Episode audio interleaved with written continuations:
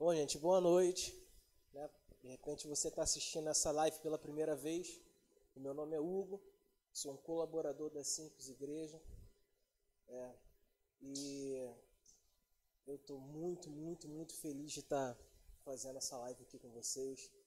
Creio que Deus quer falar grandiosamente ao coração de vocês. Fiquem à vontade, prepare o seu caderno e a sua caneta Vamos anotar, confie mais no papel e da caneta do que da sua mente. E vamos adiante, vamos avançar em prol do reino de Deus. Amém? Bom, gente, hoje essa pregação eu estava assim na meditando em algumas coisas, aí eu, o Rodrigo falou assim, ó, prepara uma, uma pregação aí que, que, de repente você vai pregar domingo. Eu falei, tá bom. E eu falei assim, caramba, e agora? O que eu vou falar? E aí veio algo na minha mente. Nós estamos vivendo em dias é, de complexidade, porque nós nunca esperaríamos que nós estaríamos passando por essa situação, até porque o nosso país é aquele famoso ditado, né? Brasil, um país abençoado por Deus, nunca acontece nada, nunca tem um terremoto, não tem um tsunami, não tem nada e chegou o tal do coronavírus aqui no Brasil. E isso tem feito com que muitas pessoas estejam passando por situações adversas, situações complicadas, situações onde a gente nem imaginaria um dia para pensar. Mas eu aprendi que de tudo nós devemos tirar algo de bom. E se eu entendi que nesse tempo é o tempo aonde está se preparando uma reviravolta no reino espiritual, eu tenho certeza de que isso vai acontecer.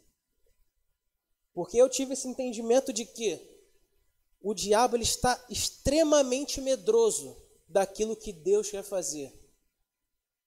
E ele de alguma forma ele resolveu tentar paralisar o mundo com esse vírus demoníaco.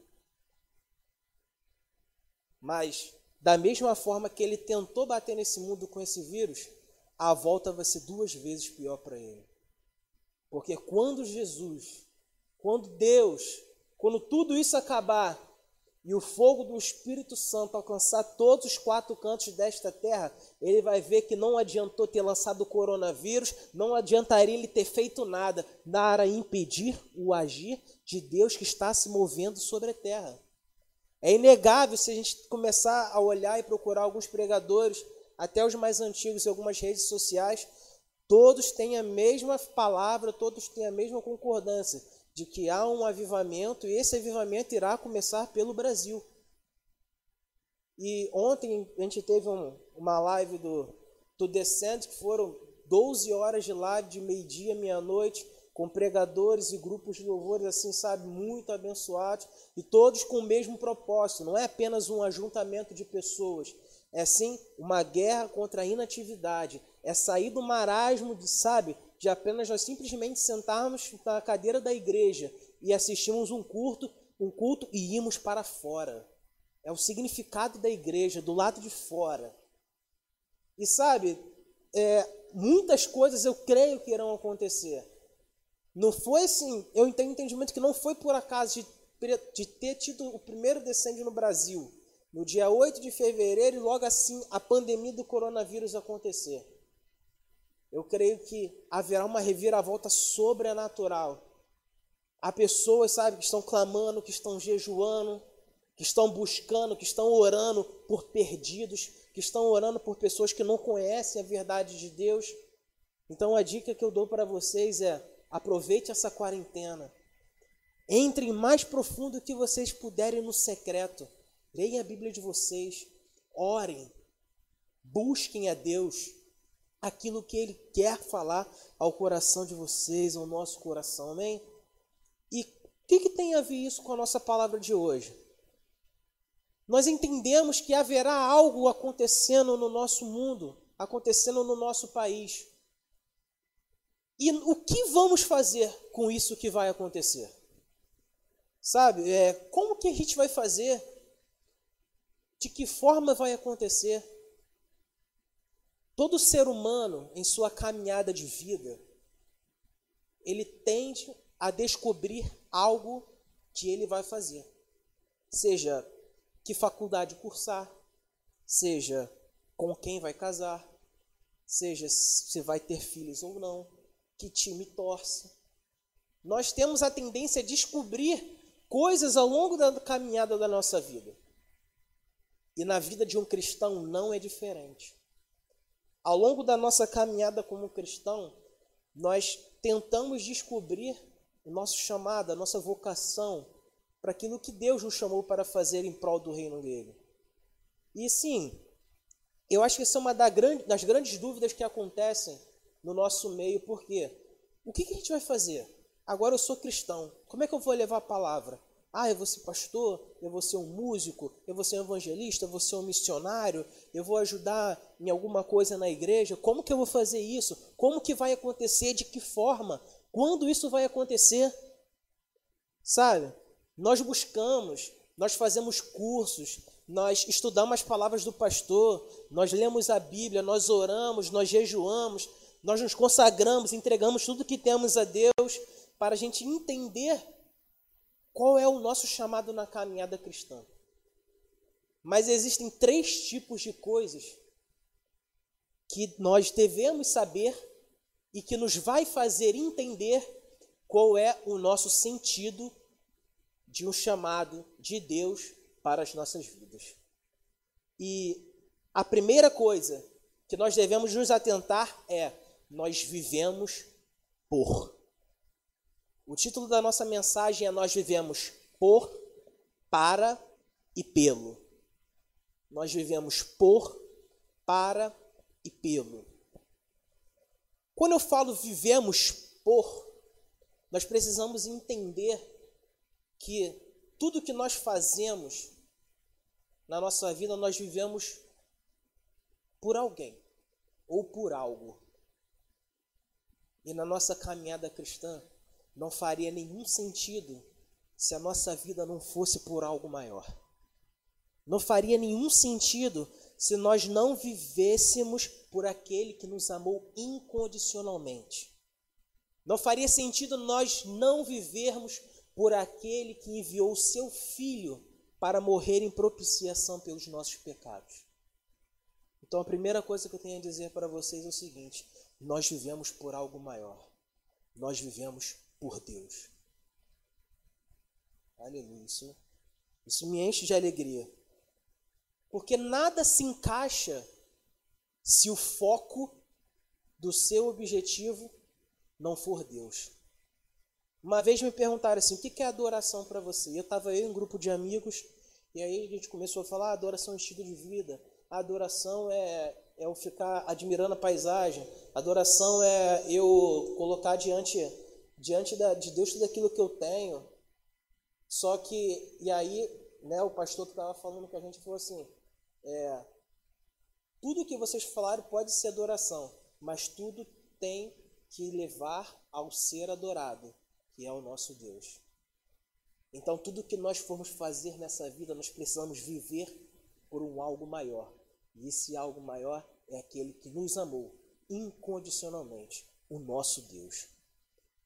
E vamos passear um pouquinho na Bíblia. Eu queria que vocês abrissem Colossenses, capítulo 3, versículo 23 e 24. Colossenses, capítulo 3, versículo 23 e 24. Vamos lá. Tudo o que fizerem, façam de todo o coração, como para o Senhor e não para os homens, sabendo que receberão do Senhor a recompensa da herança é a Cristo o Senhor que vocês estão servindo. É a Cristo que nós estamos servindo. É exatamente isso. É exatamente isso. Ele é o alvo da nossa adoração. Ele é o centro. Ele é o nosso Pai. É por Ele que nós vivemos e, se precisar, é também por Ele que nós morreremos. Gálatas capítulo 2, versículo 20. Gálatas capítulo 2, versículo 20. Vai dizer assim: Fui 2:20. Né? Gálatas 2:20. Fui crucificado com Cristo. Assim, já não sou eu quem vive, mas Cristo vive em mim. Agora eu vivo no corpo e vivo a vida e vivo-a pela fé no Filho de Deus que me amou e se entregou por mim. Então, gente, tudo que nós formos fazer na nossa caminhada cristã, coloque sempre em primeiro lugar o nosso Deus, aquele que é digno de toda a honra, de toda a glória, de todo o louvor, de toda a adoração. Coloque ele como foco principal. Nós vivemos por algo maior. Nós vivemos por ele, porque ele nos amou primeiro. Porque ele nos amou primeiro.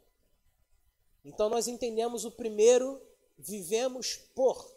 Nós vivemos por algo maior e vivemos por Deus. Agora, o segundo, como eu falei na nossa pregação, o tema da mensagem é: vivemos por, para e pelo. E o para? Nós vivemos para quê? Por que, que nós vivemos? Eu já entendi que nós vivemos por algo maior, que é Deus. E agora, para que nós vivemos? Uma vez eu estava na, na aula da, da escola Atos, e só um parênteses, quem quiser fazer, é uma escola incrível, sabe? É, eu, particularmente, estou sendo transformado a cada aula que eu assisto. Então, se você tem oportunidade, tiver condições, entre no site Escola Atos, dê uma olhada, sabe? Que você corre o risco de ser extremamente abençoado. E eu estava lá na, na escola Atos com algumas pessoas aqui da igreja, e aí quem estava dando aula nesse dia era o pastor Hélio. E aí ele contando uma história, né? Que ele ia fazer um curso de formação de líderes numa escola renomada nos Estados Unidos. E ele contou para a esposa dele, eles discutindo ali, ah, vai, não vai, não sei o que e tal. E aí a esposa dele falou assim: por que, que você vai? Justamente agora eu estou assim, gente, estou resumindo a história, tá? O que, que você vai justamente agora? O que, que você quer fazer nesse exato momento? E a resposta que ele deu para ela fez todo sentido. Ele disse exatamente dessa maneira: Eu não estou fazendo isso por mim, eu estou fazendo isso para outros. Então, o nosso segundo viver é: nós vivemos para outros. Nós vivemos para outros. Sabe? Tudo faz sentido quando nós entendemos que nós vivemos, primeiro, por Deus e, segundo, para os outros. Sabe por quê? Não faria nenhum sentido. Se, qual, na verdade, qual sentido faria se Deus tivesse dado, se Deus deu o seu filho para nós, para que tivéssemos vida e depois nós vivêssemos por nós mesmos e não vivêssemos para outros, para que nós também apresentássemos esse Deus que nos salvou, para que outras pessoas também sejam salvas. Não faz nenhum sentido se nós não vivermos para outros. Não faz nenhum sentido. Como que nós poderemos viver para nós mesmos se o Deus que nos amou primeiro incondicionalmente deu seu primeiro filho, seu único filho, para que tivéssemos vida e nós não podemos dar a nossa vida por outros. Não faz nenhum sentido. Não faz nenhum sentido isso. Vamos abrir em Colossenses capítulo 1, versículo 13.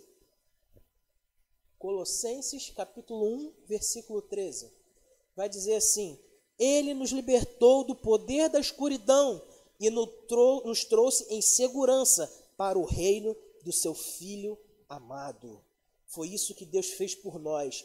Ele nos amou e nós precisamos amar os outros. Nós precisamos amar o nosso próximo. Sabe, é, uma vez eu já contei essa história do dia que é, eu fui tentar salvar uma pessoa na praia e me afoguei. Eu dei um outro sentido a essa história quando eu estava até numa oportunidade de uma pregação. E aí, depois que eu não, quase não consegui, quase ter morrido afogamento, Deus falou para mim: fica tranquilo que eu vou te salvar. E eu consegui sair, conseguiram salvar a mulher. E aí, o meu pai veio falar comigo. E, poxa, qual seria o primeiro pensamento de um pai? Meu Deus, meu filho, cara, ainda bem que você está vivo, graças a Deus. Se tu morresse, eu ia sentir muita saudade sua. Cara, você ia fazer muita falta. Eu acho que essa seria a primeira fala. Sei lá, ia tomar umas bufetadas, não sei. Mas a coisa que ele falou para mim foi justamente o seguinte: é, filho, ainda não é só a hora, porque nós temos muitas almas para ganhar para Jesus. Ele poderia ter se preocupado comigo ao máximo, mas ele entendia que nós não vivemos para nós mesmos, nós vivemos para outros. E foi como eu disse: se for preciso morrer por Jesus, nós morreremos, mas morreremos para que outros conheçam também a Ele como nós conhecemos um dia. É isso que nós precisamos entender. Nós precisamos entender essa realidade. Nós não vivemos por nós, nós vivemos para outros, assim como Jesus viveu para outros quando esteve aqui nessa terra. Eu vou falar para vocês três versículos, todos eles falam a mesma coisa, mas eu vou ler um só. Então, se vocês estiverem com o caderno, anotem. É Marcos, capítulo 12, versículo 29 ao 31. Marcos 12, 29 ao 31. Mateus 22, 34 ao 40. E Lucas, capítulo 10, versículo 25 ao 37. Pode colocar na tela de Marcos, Marcos 12, 29 ao 31. Todos eles fazem, falam sobre a mesma coisa, que é justamente isso. Respondeu Jesus: O mais importante é este: Ouve, ó Israel, o Senhor, o Senhor, o nosso Deus, o Senhor é o único Senhor. Versículo 30. Ame o Senhor seu Deus de todo o seu coração, de toda a sua alma, de todo o seu entendimento e de todas as suas forças. E o 31, e o segundo é este: chame o seu próximo como a si mesmo. Não existe mandamento maior do que este. Então faz todo sentido se nós entendemos que nós vivemos por algo maior, que é nosso Deus, que nós amamos Ele em primeiro lugar, e em segundo, nós amamos o nosso próximo como a nós mesmos. Nós vivemos para outros. Deixa eu dizer uma coisa para vocês essa noite. Se ainda há alguma dúvida de que a minha ou a sua vida é um propósito de Deus para abençoar outras pessoas, não tenha mais essa dúvida. Não tenha mais essa dúvida. Deus ele é todo poderoso. Vamos colocar numa situação assim, o mundo estava todo perdido. Deus sabe o que, que ele poderia fazer? Poderia simplesmente fulminar aqueles que estavam causando um terror Sabe, poderia mexer as varetinhas lá e falar assim, ó, vai ficar tudo certo agora e vai ficar tudo restabelecido novamente. Mas desde o começo ele nos deu o poder da escolha. Tudo aquilo que Deus é é imutável. Tudo aquilo que Deus diz para nós não muda. A única coisa que Deus ele não tem o poder é sobre as nossas escolhas é sobre as nossas escolhas. E por que, que eu estou falando isso? Isso justamente entra no nosso terceiro tópico. É a parte final do quebra-cabeça. Nós entendemos que nós vivemos por Deus, nós entendemos que vivemos para outros, mas pelo que nós vivemos? Qual o sentido, qual o objetivo disso tudo? Vocês lembram que eu acabei de dizer que Deus nos deu o poder da escolha, de nós escolhermos fazermos aquilo que quisermos. E, sabe, às vezes nós procuramos o nosso chamado em diversos lugares aonde nós não deveríamos estar. Nós fazemos coisas para achar que nós estamos cumprindo um chamado, mas é pela nossa vontade, não é pela vontade de Deus. E se há uma coisa que Deus chamou a todos para fazer, sem exceção, é o terceiro: vivemos pelo. Pelo que nós vivemos? Nós vivemos pelo único motivo que Deus nos chamou a todos para reconciliar a criatura com o Criador. E aí entra aquilo que eu disse sobre o poder da escolha. Quando Jesus Cristo morreu na cruz para que tivéssemos vida, o véu foi rasgado de cima a baixo. E a partir desse véu rasgado, nós temos livre acesso ao Pai. E por que reconciliar a criatura com o Criador é uma questão de escolha. Talvez você seja chamado para ser pastor, talvez você esteja chamado para ser um missionário, talvez você seja chamado para ser um evangelista, não importa. Tudo começa por você apresentar a palavra de Deus para que aquele que estava perdido se reconcilie com o Deus que um dia nos amou e nos ama até os dias de hoje. Mas ele não obriga a ninguém. É obrigação minha, obrigação tua. Aquele que nós aceitamos Jesus como nosso único e verdadeiro Salvador. E nós atendemos o chamado desse comissionamento de Deus em levar a Sua palavra para que outros bebam da mesma água que nós estamos bebendo. Para que outros experimentem da verdade que nós estamos experimentando. Que está revolucionando a nossa mente, que está revolucionando a nossa maneira de agir, a nossa maneira de pensar. É obrigação minha e sua apresentar esse Deus incrível para aqueles que estão perdidos. Sabe? Não, não se exime desse, desse chamado. Não se exime desse chamado. Haverá uma colheita muito grande e ainda muitos poucos trabalhadores. E Deus nos chama, Deus nos chama para que as pessoas se encontrem com Ele da mesma maneira que eu e você nos encontramos com Ele um dia. Abenir. Vamos abrir em 2 Coríntios, capítulo 5, versículo 18 ao 20. 2 Coríntios, capítulo, capítulo 5, versículo 18 ao 20. Vai dizer assim: tudo isso provém de Deus, que nos reconciliou consigo mesmo, por meio de Cristo, e nos deu o ministério da reconciliação. Ou seja, que Deus em Cristo estava reconciliando consigo o mundo, não lançando em conta os pecados dos homens e nos confiou a mensagem da reconciliação.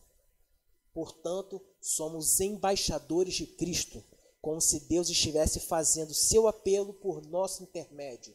Por amor a Cristo, lhe suplicamos: reconciliem-se com Deus.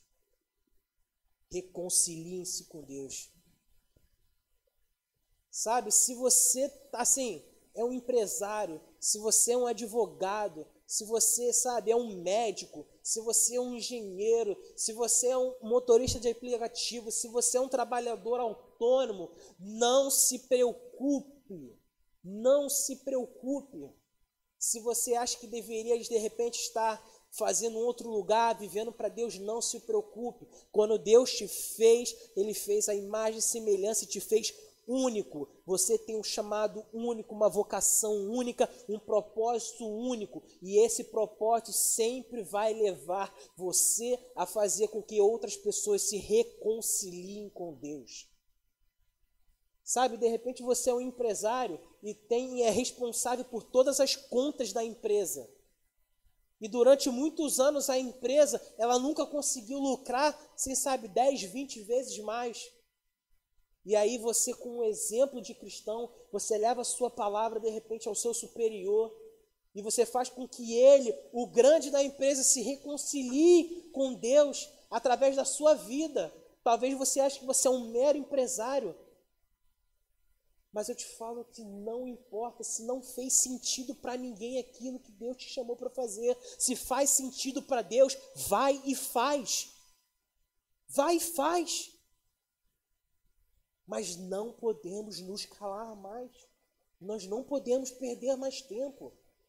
Quantas pessoas estão morrendo fisicamente? Quantas pessoas estão morrendo espiritualmente? Quantas pessoas estão sofrendo por inverdades, por mentiras que esse mundo está dizendo que é verdade para nós, para confundir a nossa mente, para acharmos que está tudo certo? Como o pastor disse no, no último culto, o famoso demônio do ah, não tem nada a ver. Não! Não!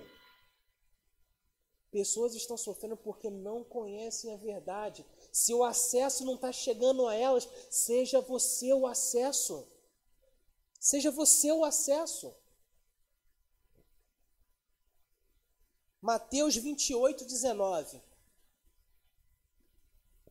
Mateus 28, 19 vai dizer o seguinte: Portanto, vão e façam discípulos de todas as nações, batizando-os em nome do Pai, do Filho e do Espírito Santo. Não foi uma condição. Jesus não falou: se vocês quiserem, vocês vão, façam discípulos e batizam eles, tá bom? Ou então, se der, não. Deus nos deu uma ordem. Vão, ide, façam discípulos, batizando-os em nome do Pai, do Filho e do Espírito Santo. Batizando-os em nome do Pai, do Filho e do Espírito Santo. Deus está trabalhando junto de nós e por meio de nós para alcançar a Sua vontade. Nós temos o privilégio de derramar um algo novo sobre um mundo que está morrendo. Nós temos esse privilégio. E olha só que bacana. Eu tive a, oportunidade de trabalhar com algumas pessoas conhecidas, né? Eu já tive a oportunidade de trabalhar com meu pai, foi um dos primeiros empregos quando eu era mais novo. Eu lembro que eu ia trabalhar com meu pai e quando eu trabalhava meio-dia, que era de, de 8 a meio-dia, eu ganhava 7,50 por dia. E se eu trabalhasse um dia inteiro, eu ganhava 15 reais. Esse foi um dos primeiros trabalhos que eu tive quando nessa caminhada aí de, de, de masculinidade, né? E aí eu tive a oportunidade depois de trabalhar um pouco melhor com ele. Tive a oportunidade de trabalhar com o pastor Rodrigo. E é, a situação era melhor. Ainda tinha várias situações boas de sonho, né, gente? É, mas o que, que eu quero dizer? Se um dia na minha caminhada, nesses dois exemplos, eu fiquei feliz de trabalhar com esses dois caras incríveis, quem dirá seria minha felicidade trabalhando para Deus?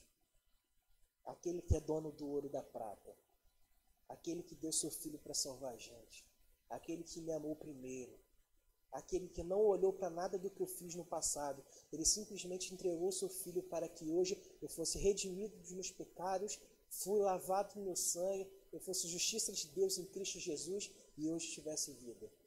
Que alegria é o meu coração trabalhar para Deus. E é para isso que ele nos chama hoje. Nos chama para sermos cooperadores dele, para sermos trabalhadores dessa lavoura aonde haverá uma colheita imensa. Eu aprendi uma oração e toda vez que eu faço essa oração, eu faço ela com, sabe, com a maior força e vontade do mundo.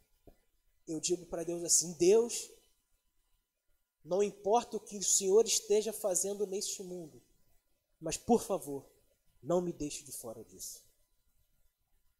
Não me deixe de fora. Não me deixe de fora. Sabe, seja se eu for para varrer o chão da igreja, se for para estar com o microfone ou com o violão, ou se for para arrumar as cadeiras, ou se for para receber alguém com um sorriso, mas não me deixe de fora de nada do que está acontecendo. Não me deixe de nada de fora do que está acontecendo. Sabe qual é uma das coisas que é importante nós entendermos? Porque um dos riscos que corre nessa quarentena é de muitas pessoas não quererem mais ir para a igreja e simplesmente falar que, ah, é Cristo em casa. É Cristo em casa. Por que, que eu tenho que ir para a igreja se tem um culto online? Deixa eu te explicar uma coisa, meu. O intuito de ir para a igreja é simplesmente o sinônimo de unidade. Sabe por quê? Porque quando nós entendemos que um dedão não é mais importante que a orelha, que a perna não é mais importante que o braço, quando nós entendemos que o nariz não é mais importante que o dedão do pé, todo o corpo funciona perfeitamente. Esse negócio de não querer fazer parte do exército, isso é besteira. Nós precisamos estar juntos Nós precisamos estar unidos. A palavra do Senhor diz: quão bom e suave é que os irmãos vivem em comunhão. Então, o recado que eu dou para vocês hoje é: quando tudo isso acabar, voltem com muita expectativa para a casa do Senhor, aonde vocês congregam. E não façam acepção daqueles que estarão no púlpito. Ah, eu vou hoje porque é um pastor famoso. Ah, eu vou hoje porque esse pastor é bênção, é tocha. Não. Criem a maior expectativa de vocês para todos aqueles que estiverem aqui. E sempre quando vocês colocarem o pé na igreja, declare: Este será o melhor culto da minha vida. Porque é assim que eu aprendi com, com o nosso pastor. Todos os dias nós temos a oportunidade de experimentarmos o melhor culto de nossas vidas. Tudo depende da nossa expectativa que nós chegamos aqui na igreja para com Deus, porque é para Ele que nós damos o culto. Amém, gente? Então, voltando ao que nós estamos falando, nós precisamos entender quem nós somos em Cristo, para que quando nós formos ao encontro de alguém, elas vejam Jesus em nós. Nós precisamos ser imitadores de Cristo, como Paulo disse, 1 Coríntios 11, 1. 1 Coríntios 11, 1 vai dizer o seguinte: Tornem-se meus imitadores, como eu sou de Cristo. Deixa eu explicar um negócio para vocês. Eu, Hugo da Rocha Anjos, gosto de comer. Eu gosto de comer. Só que tem coisas que eu não gosto de comer. Vou abrir aqui essa derrota aqui na, na frente das câmeras. Eu não gosto de berinjela, eu não gosto de fígado, jaca, machixe, giló. Esses negócios eu não gosto não. Mas para eu não gostar, um dia eu tive que experimentar. E uma situação que eu passei, um sanhaço. Eu estava numa empresa e aí era almoço. E aí sabe como é que é aquele almoço de empresa, né? Panelão, tudo grande. Né? O arroz parece uma bala de 762. O feijão parece vários caroção de jabuticaba. O macarrão parece até mangueira de incêndio. O bife, dois dedos de altura que dá aquela tremidinha no prato. E aí eu olhei aquele bifão suando, saindo fumaça. Eu falei, meu Deus, é agora. E aí eu cortei pô, um terço do bife assim, não pensei duas vezes, vato, botei na boca. Quando eu olhei assim, hum, é fígado. Eu falei, caramba. E eu falei, cara, agora que eu botei na, na boca, eu vou comer. E botei para dentro. Mas o que eu estou querendo dizer com isso? Você só sabe algo sobre alguma coisa se você experimentar ou conhecer. Você só vai saber o valor de algo se você ver. Você só vai saber o valor de uma outra pessoa se você souber o seu valor. Como é que você pode dizer para outra pessoa que Jesus a ama se você não reconhece que Jesus te ama? Como é que você pode dizer que ela é uma filha amada se você não se sente amado por Deus? Como é que você pode dizer para uma outra pessoa que vai ficar tudo bem mas você não crê no Deus da provisão. Para que nós possamos dar algo, para que nós possamos reconhecer o valor de uma pessoa, nós precisamos reconhecer o nosso valor. E como é que nós reconhecemos o nosso valor? Como é que nós sabemos quem somos? Eu vou resumir algumas coisas que estão em Efésios 1 e 2, que é uma pequena parte do que a Bíblia diz que nós somos diante de uma imensidão de informações que esse livro maravilhoso tem.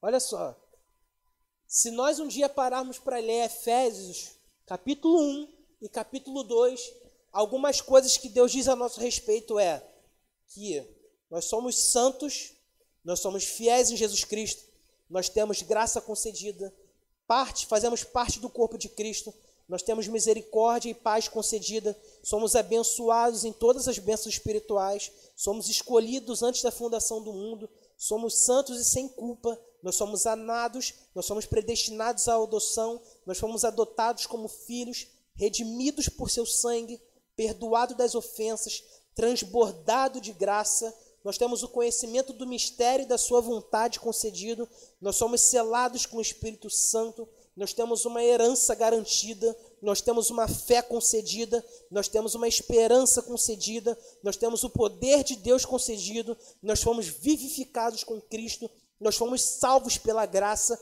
somos ressurretos com Cristo, somos assentados com Cristo em lugares celestiais, nós temos a revelação da graça de Cristo e sua bondade nos séculos vindouros, nós temos o presente da salvação, somos obras de Deus, somos criados, somos criados em Cristo Jesus para as boas obras. Nós não somos estranhos às alianças da promessa, nós fomos resgatados pelo sangue de Cristo, nós somos parte de um novo homem, nós fomos reconciliados com Deus, nós temos acesso ao Pai, somos concidadãos com os santos, somos um membro da família de Deus, nós somos templo santo e nós somos edificados como morada de Deus junto aos outros cristãos. Isso só em Efésios 1 e 2. Então o que, que eu vou falar para vocês hoje é: esse é o melhor livro que nós podemos ler. Existem livros muito bons, existem.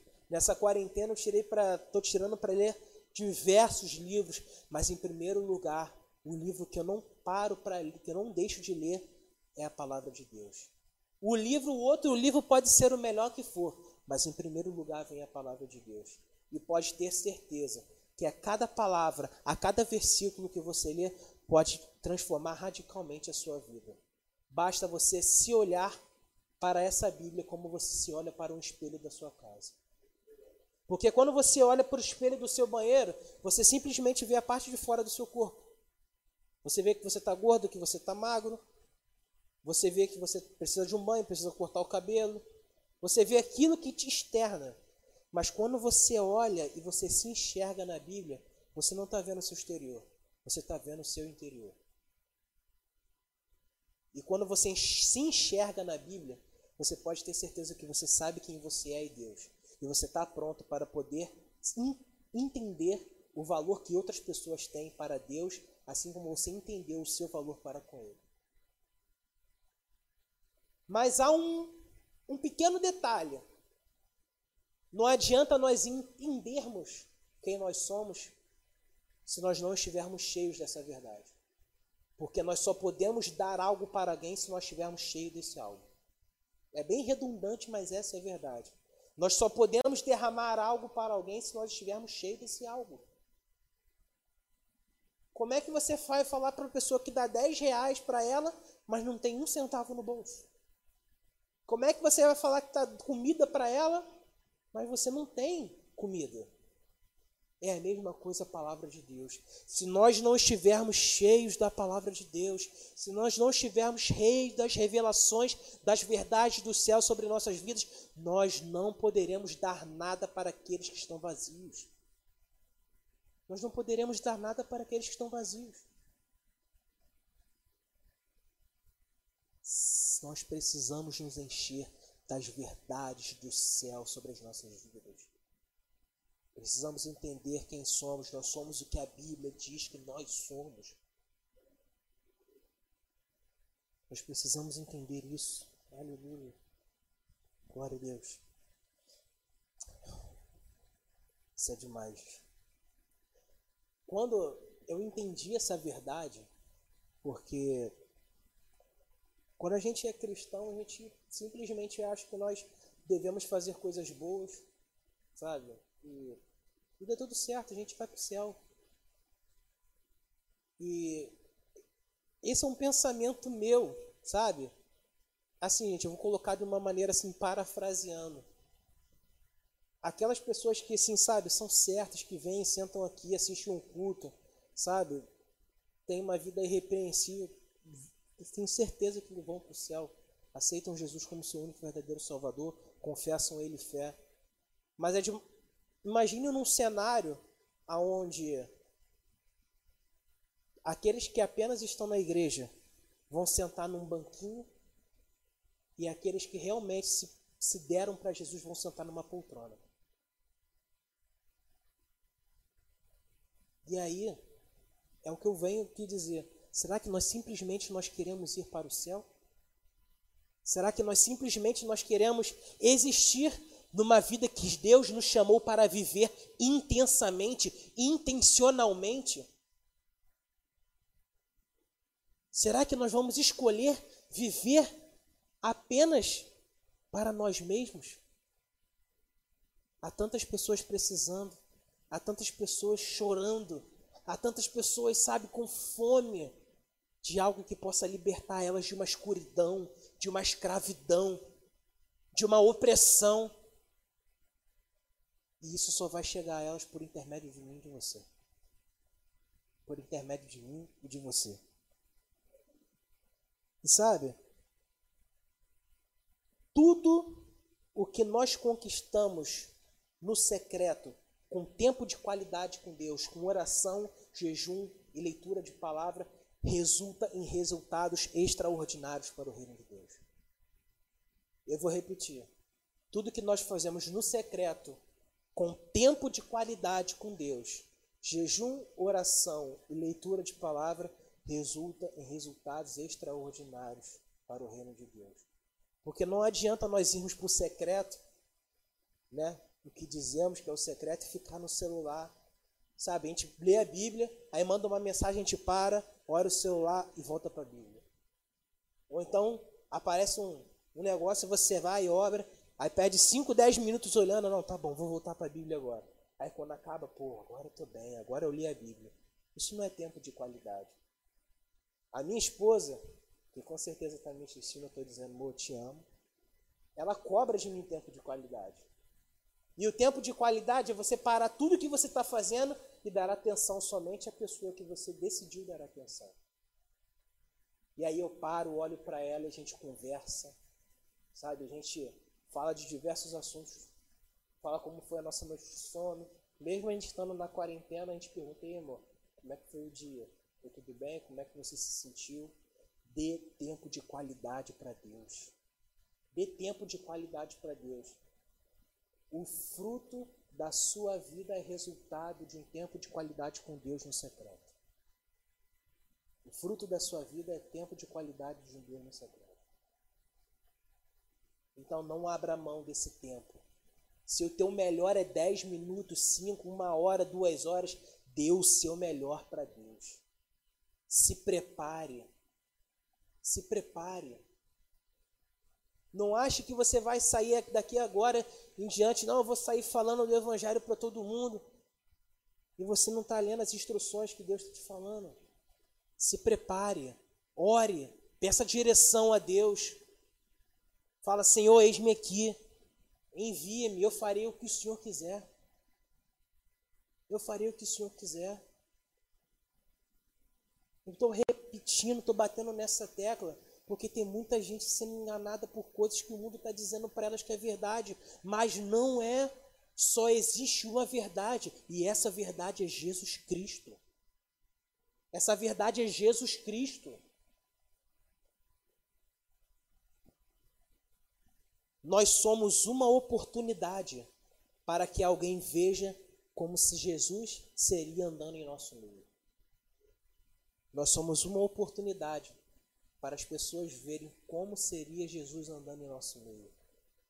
Sabe, é tão bom. Eu acho que todo cristão, assim, isso não é uma questão de ego, mas te enche de, assim, sabe, de ânimo quando alguém chega para você e fala assim: Você é cristão? Aí você, como se você já sabe, na, você já pensa assim na tua cabeça: hum, Viu algo diferente em mim. Mas você fica quieto não fala nada, fala assim: Pô, cara, você tem algo diferente, sabe? Você, o seu andar, o seu jeito de falar, não sei. A gente fica perto de você, a gente sente uma paz. A gente fica perto de você, sabe? Parece que o, o ambiente muda. Pô, lá no trabalho, quando você não vai, parece que o, clima fica pesado, parece que as coisas não andam. Isso é como se, se Jesus estivesse andando em nosso meio. O nosso pastor sempre, sempre fala assim: se Jesus estivesse aqui, ele estaria tomando sorvete com a gente, comendo cachorro quente, numa boa resenha, num churrasco, assistindo uma partida de futebol. mas com certeza todos olhariam para ele e viriam que era Jesus. E quando os discípulos faziam as mesmas coisas que Jesus fazia, as pessoas reconheciam isso.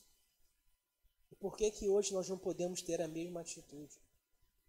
O pastor começou falando isso aqui no nosso no culto. Sabe? Nós precisamos querer. Sabe? Existiam coisas na Bíblia, se nós formos parar para ler, que as pessoas faziam sem o Espírito Santo. Hoje nós temos Ele dentro de nós, e porque nós não nos conformamos em apenas guardar esse Espírito Santo para nós e não darmos ele para outros. Fazer aquilo que Deus nos chamou, batizar as pessoas em nome do Pai, do Filho e do Espírito Santo, expulsar demônios, orar por cura, orar por libertação, levar essa fonte de água da viva que nos mata a sede e nunca mais nós seremos sede, nós sempre seremos saciados. Esse pão que desce do céu, que nos faz perder toda a fome. Que sentido tem nós escondermos isso, sabe? Vamos dar uma olhada em Mateus capítulo 5, versículo 15 ao 16. Mateus 5, versículo 15 ao 16. Não se acende a candeia e se coloca debaixo do alqueire, mas no velador, e dá a luz a todos os que estão na casa. Assim resplandeça a vossa luz diante dos homens, para que vejam as vossas boas obras e glorifiquem o vosso Pai que está nos céus. Se você tem, sim, sabe, a convicção de que o Espírito Santo está dentro de você, se você tem a convicção de que você é sal e que você é luz, não esconda isso daqueles que estão precisando. Não esconda.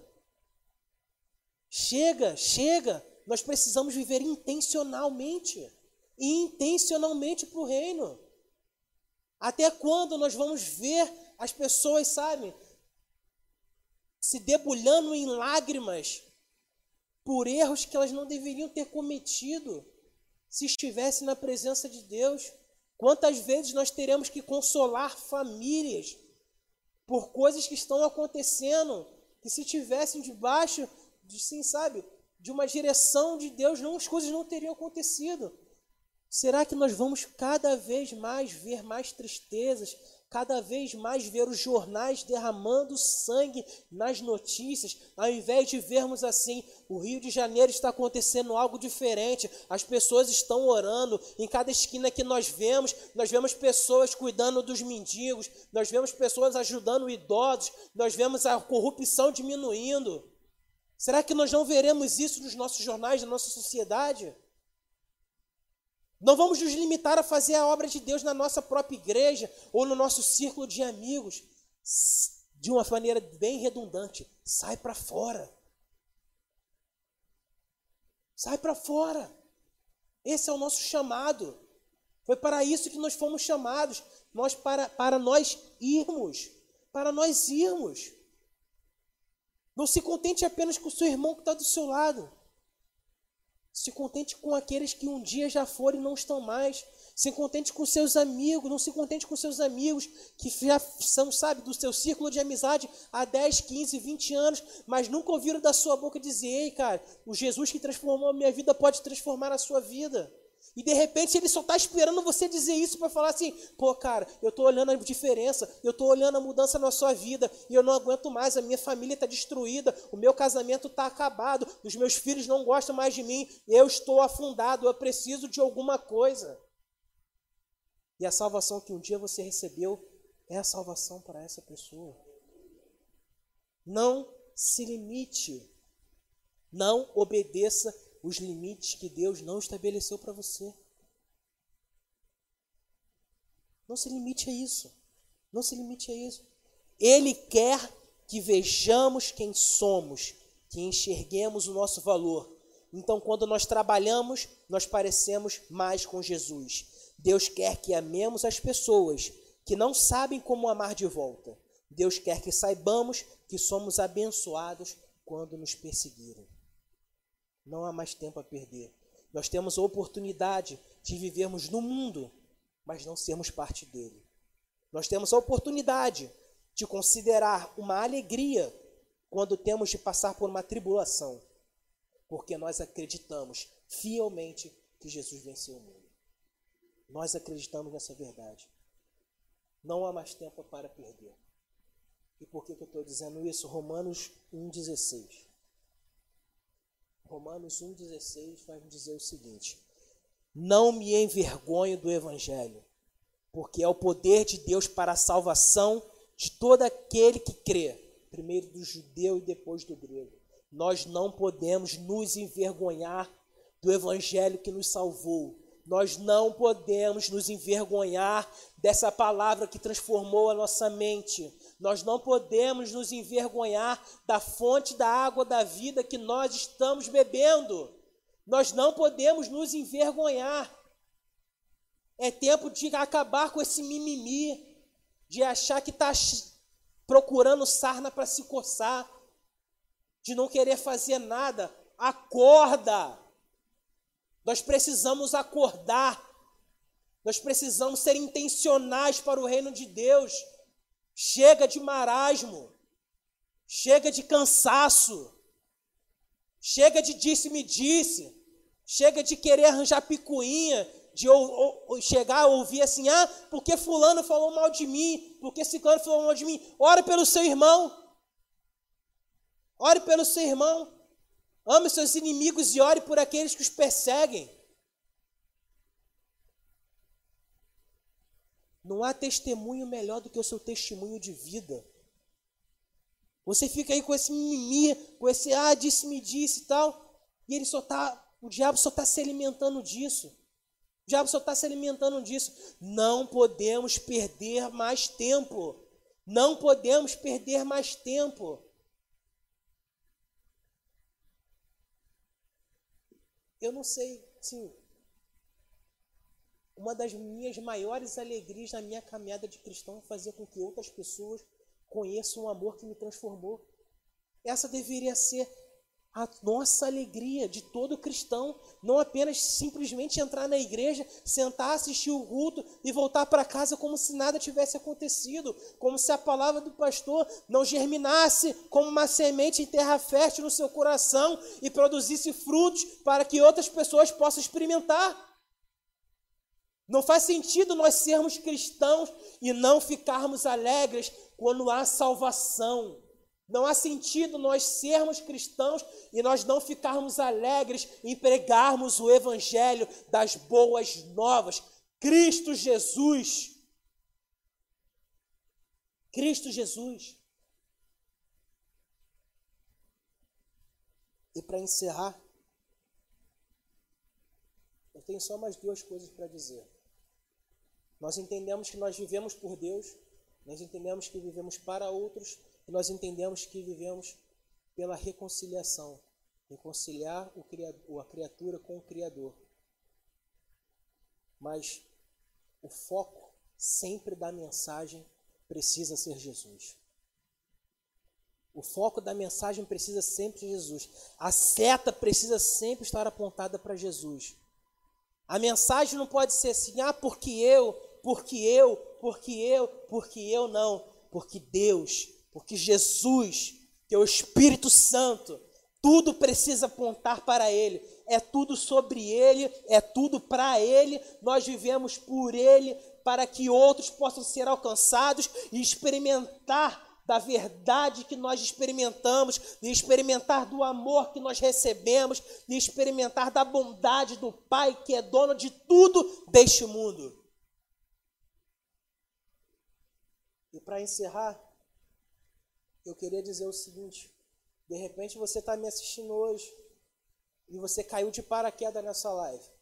De repente você está sentado aí do lado da sua família, você chegou de viagem, ou então você está na casa de um amigo assistindo e assim sabe, poxa, eu não sou cristão, eu não conheço a Deus, sabe? E tudo que você falou para mim não faz nenhum sentido. O que, que eu poderia tirar de bom nisso, sabe? Eu para mim isso não valeu de nada, porque eu não faço parte de nada. A primeira coisa que eu tenho para te dizer é o seguinte: Romanos capítulo 3, versículo 23 e 24.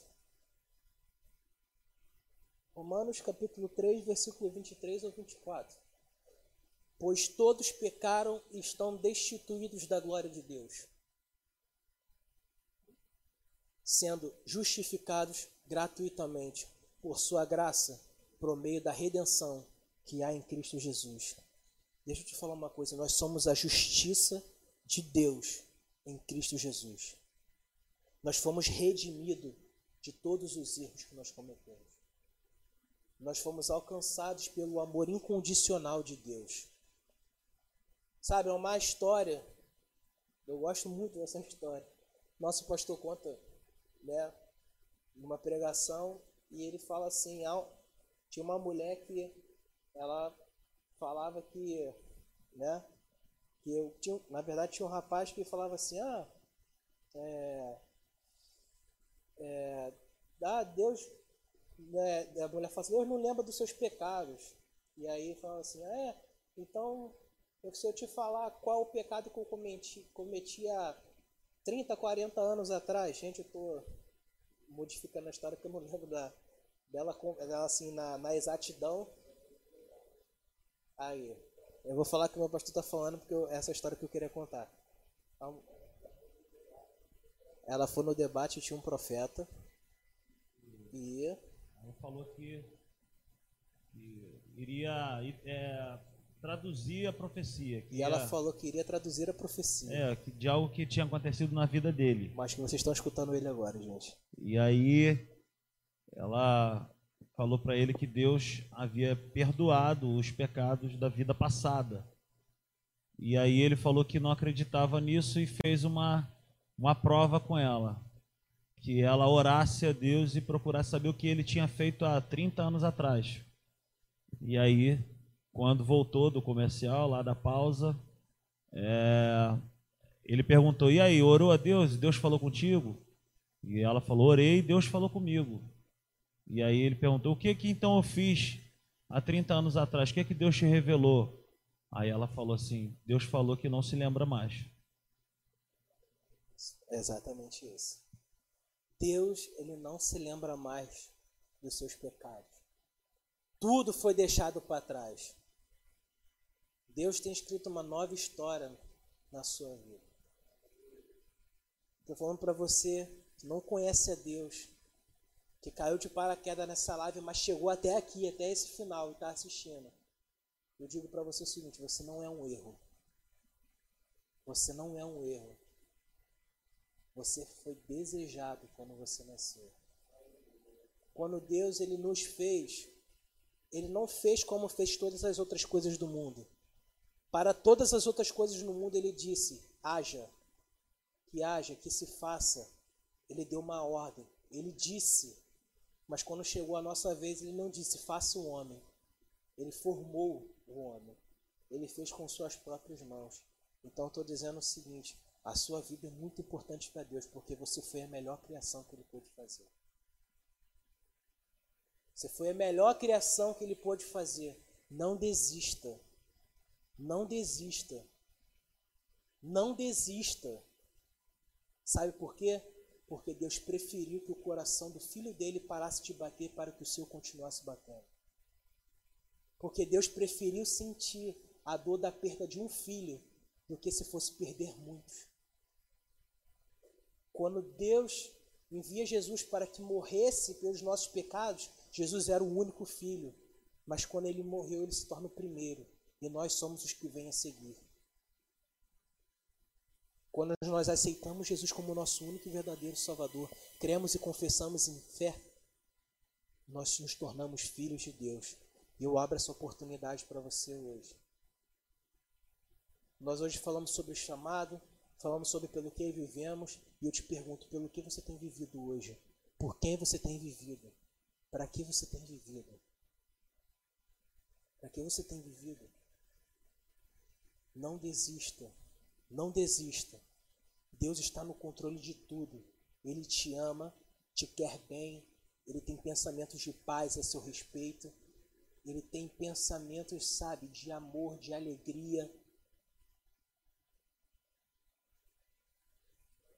Não desista. A sua vida importa. A sua vida importa. Deus ele te chamou. Ah, mas porque me falaram que eu vim de uma gravidez indesejada, não era para eu ter nascido. Ah, porque me disseram que eu vou ser sempre assim porque eu vim de uma família assim. Não. Não. Os rótulos que o mundo te dá não te definem. Aquilo que te define é o que a Bíblia diz que você é, aquilo que Deus chamou você para ser. Então, olhando aqui agora nos seus olhos, eu digo: não desista. Você foi chamado para um algo maior. Você foi chamado para algo que Deus exclusivamente preparou para você. E se hoje você desse lado da câmera quer dar uma decisão, quer dar um passo de fé, eu gostaria que se você tivesse sentado, você levantasse, fizesse uma linha imaginária na sua frente e ultrapassasse ela, deixando tudo aquilo que a sua mente, que o mundo te condena para trás, para viver uma nova história com Deus. Eu gostaria que você desse esse passo de fé. Você que não aguenta mais a sua vida, você sabe que não tem mais para onde, para onde fugir. Tá tudo errado, tá tudo desmoronando. Deus tem uma solução. Se a sua casa está desmoronando, Deus é a pedra angular. Ele que sustenta a sua casa. Jesus é o fundamento. São as bases da estrutura da sua família. Eu gostaria de orar por você que hoje decidiu dar um passo de fé e aceitar Jesus como seu único e verdadeiro Salvador. Ou que você de repente esteja assistindo essa live, esteja pensando assim: pô, eu estou muito afastado, eu estou longe, eu quero mais intimidade, eu quero voltar para os caminhos do Senhor. Eu quero orar por você também.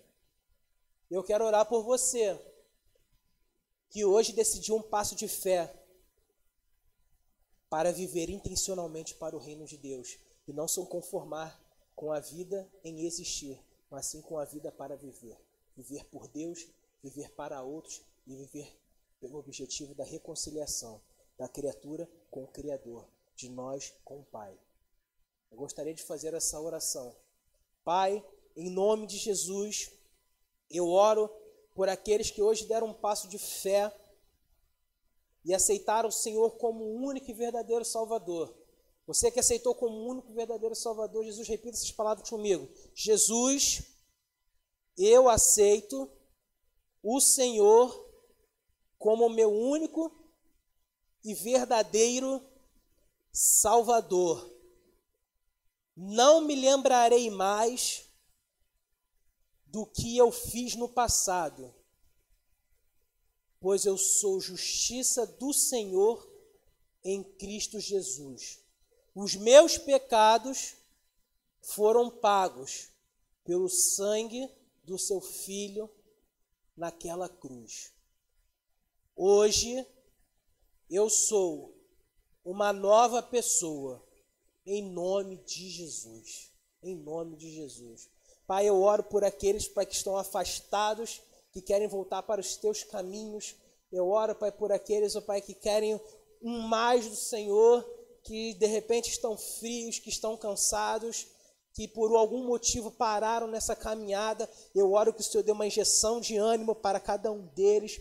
Eu oro para que o Senhor possa estar, Pai, restabelecendo, Pai, a força nessa caminhada, em nome de Jesus. Pai, e eu oro por todos aqueles, Pai, que decidiram hoje dar um passo contra o marasmo espiritual e viver intencionalmente para o reino de Deus. Não importa o que seja, não importa o que o fizermos, mas se o Senhor nos disser para irmos, nós diremos: Senhor, eis-nos aqui. Estaremos atentamente com os nossos ouvidos abertos para que o Senhor nos envie aonde o Senhor quiser.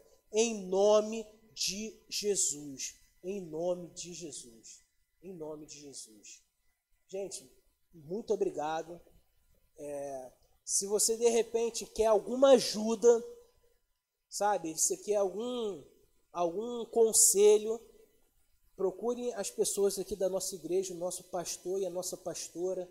Se vocês quiserem, mandem uma mensagem no Instagram, no Instagram, no direct, para que possamos. Se você aceitou Jesus como seu único e verdadeiro Salvador e quer conhecer a nossa igreja, quer saber como pensamos, o que pensamos, qual é a nossa filosofia, mande uma mensagem para a gente. Nós estaremos de braços abertos para receber e te apresentar ao mesmo Jesus que transformou as nossas vidas um dia, tá bom? Deus te abençoe em Cristo Jesus.